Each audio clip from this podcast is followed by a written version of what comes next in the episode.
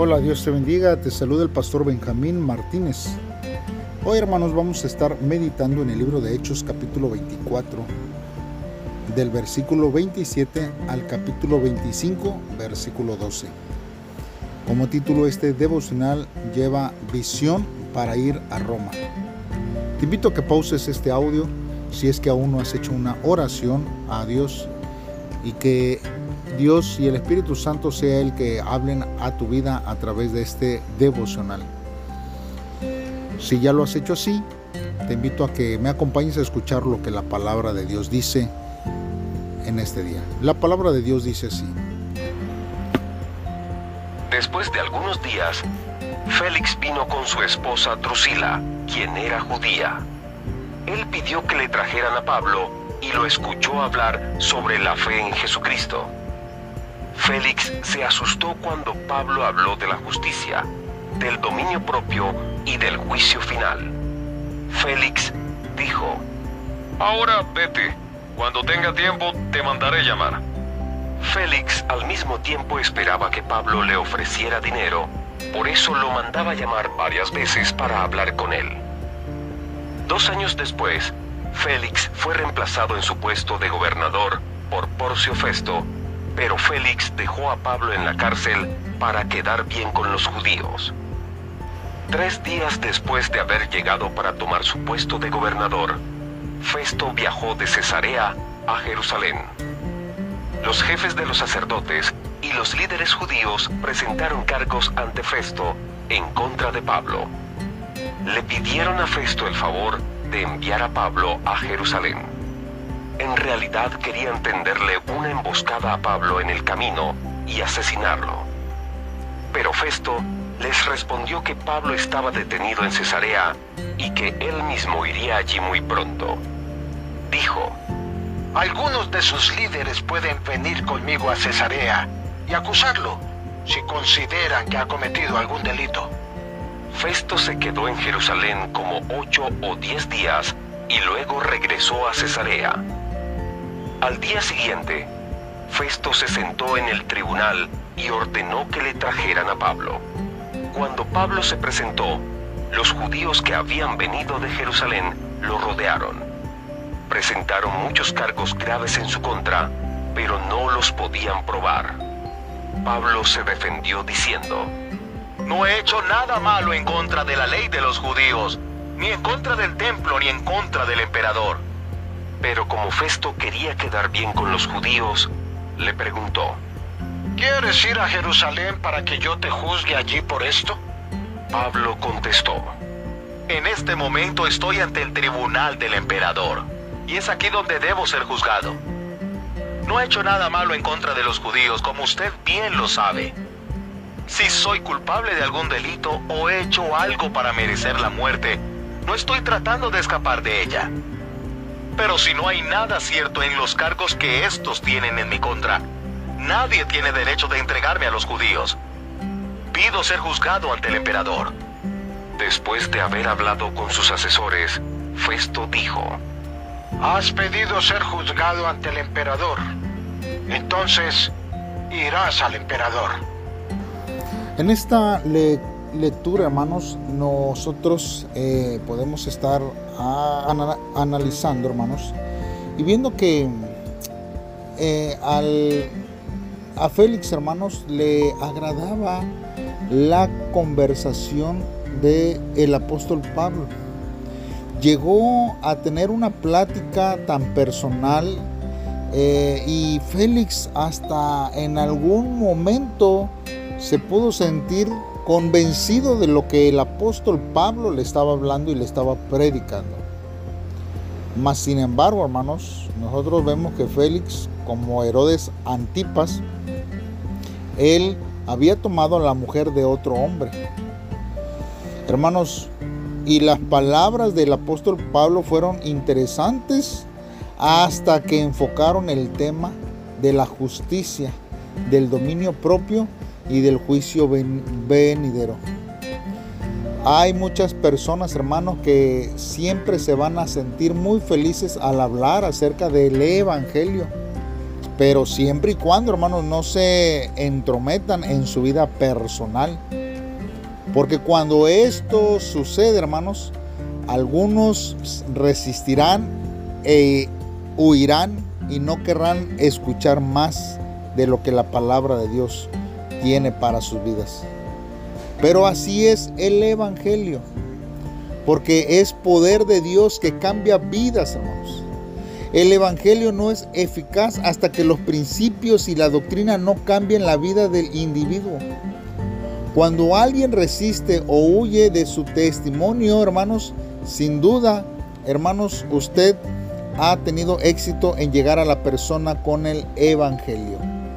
Podemos nosotros, hermanos, predicar con denuedo, pero también cada persona debe de ver que no puede seguir viviendo una vida eh, que está mal, hermanos, donde no hay, hermanos, principios, donde no existe, hermanos, eh, el, el vivir conforme a la voluntad de Dios.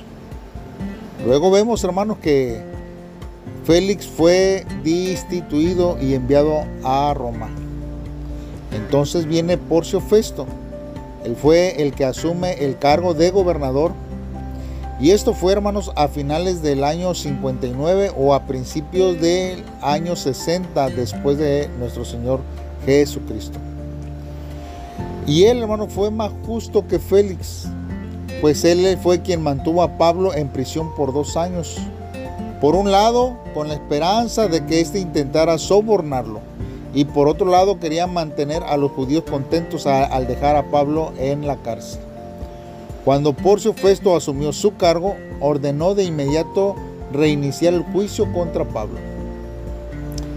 Nosotros podemos apreciar aquí, hermanos, que los judíos eran mayoría y los líderes políticos querían darles una prórroga a fin de mantener la paz.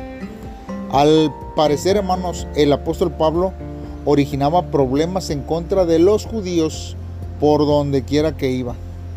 Y al dejarlo en prisión, hermano Félix dejó su cargo, hermanos, en buenas relaciones con los judíos. Y esto era porque a ellos les parecía mejor tenerlo así para estar en paz. Y a pesar, hermanos, de que pasaron dos años, los líderes judíos aún procuraban matar al apóstol Pablo. Y ellos fueron y hablaron con Festo sobre Pablo y trataron de convencerlo para que dilatara el juicio en Jerusalén.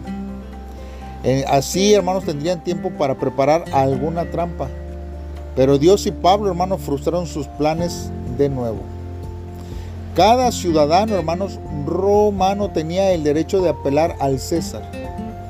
Esto no significaba que éste iba a escuchar el caso, pero debía tratarse en los tribunales superiores del imperio. Festo vio la apelación de Pablo como el medio para enviarlo fuera del país y así calmar a los judíos. El apóstol Pablo quería ir a Roma a predicar el Evangelio. Pues es ahí donde él escribe en su carta a los romanos en el capítulo 1, verso 10, que dice, siempre le pido que pueda ir a verlos y esto será posible si Dios lo quiere. Y él sabía que su apelación le daría la oportunidad. Al fin y al cabo, hermanos, ir allí como prisionero era mejor que no ir. El apóstol Pablo sabía que era inocente de los cargos que se levantaban en su contra y él podía apelar al juicio del César. Conocía sus derechos, hermanos, como ciudadano romano y como persona inocente. El apóstol Pablo cumplía sus responsabilidades como romano de manera que tenía la oportunidad de pedir protección de Roma. La buena reputación y la limpia conciencia vienen como resultado, hermanos, de andar con Dios y puede ayudarnos a permanecer no solo líderes de, eh, libres de culpa, hermanos, ante Dios, sino que también libres de reproches delante del el mundo. Nadie puede, hermanos, acusarnos de algo que no hemos hecho. La conciencia, hermanos, que Dios nos da cuando nos defendemos de alguna eh, amenaza, que son mentiras, hermanos, podemos nosotros estar seguros que Dios tiene el control de nuestras vidas.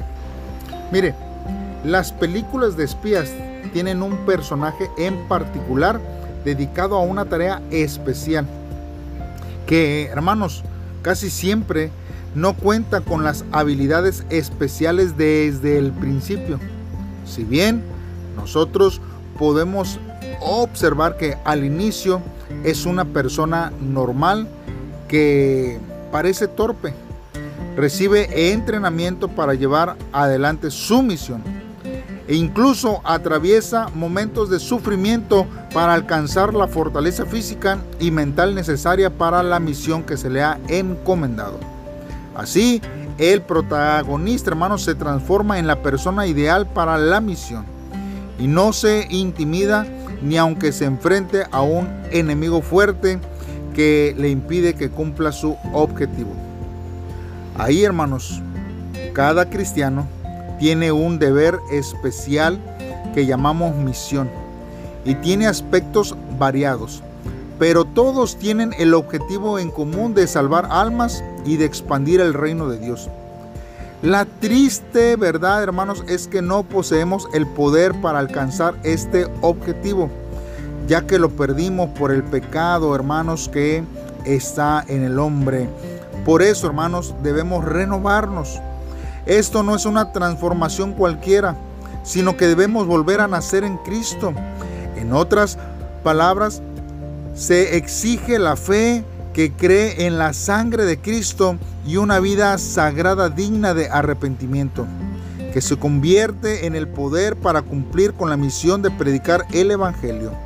Por lo tanto, la condición es esencial, hermanos, del misionero es la santidad que le da el poder de rechazar el pecado que otros cometen como si no fuera nada. Y una conciencia limpia que contrista ante el más mínimo pecado en vez de permanecer indiferentes. Tenemos nosotros, hermanos, que mantener nuestro corazón como un misionero, hermanos, siempre. Y que Dios siga obrando y preparándonos para su obra en este tiempo podemos reflexionar por lo menos en dos cosas en este devocional. Primero, hermanos, ¿cómo reaccionamos ante la palabra de Dios cada vez que nos corrige de un error? Hay veces, hermanos, que nosotros vivimos eh, pensando, hermanos, que no tenemos ninguna falla, que somos perfectos, que eh, no hemos cometido pecado. Mas sin embargo, hermanos, quizás por ahí haya alguna falta. Algo, hermanos, que la palabra de Dios nos confronta en nuestra vida.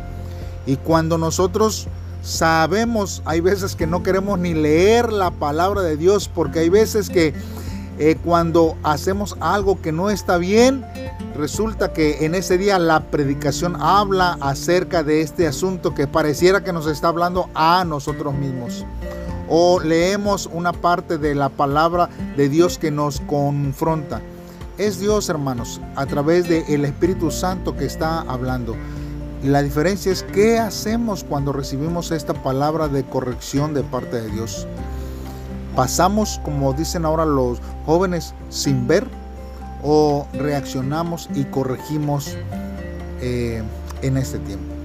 La segunda reflexión, hermanos, para este devocional es qué es lo que nosotros debemos escoger y decidir conforme al propósito de Dios.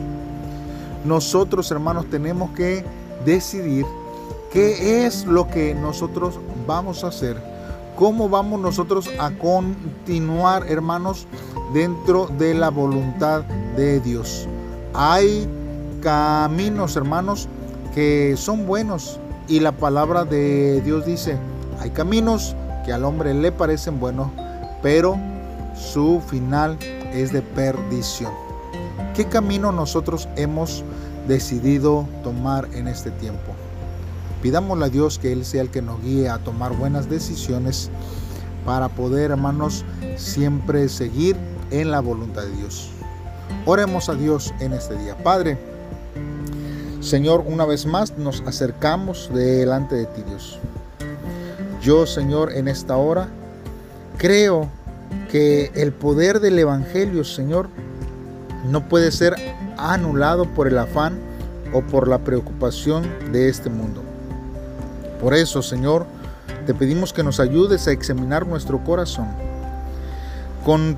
contentamente, Señor, siempre para poder ver si hay alguna duda que no me permita creer en el Evangelio. Y dame, Señor, la fe para abrir mi boca y anunciar que solo tú, Jesús, eres el camino que me llevará a mí y a todo el que cree en ti a la vida eterna. Señor, utilízanos para dar a conocer tu justicia, tu verdad y tu santidad, oh Dios. Mi vida está dispuesta. Señor, gracias por tu amor y voluntad. En el nombre de Cristo Jesús te lo pedimos Dios. Amén. Dios te bendiga y gracias por escuchar este devocional. Te invito a que me acompañes y que compartas este devocional con tus amigos y familiares. Saludos y bendiciones.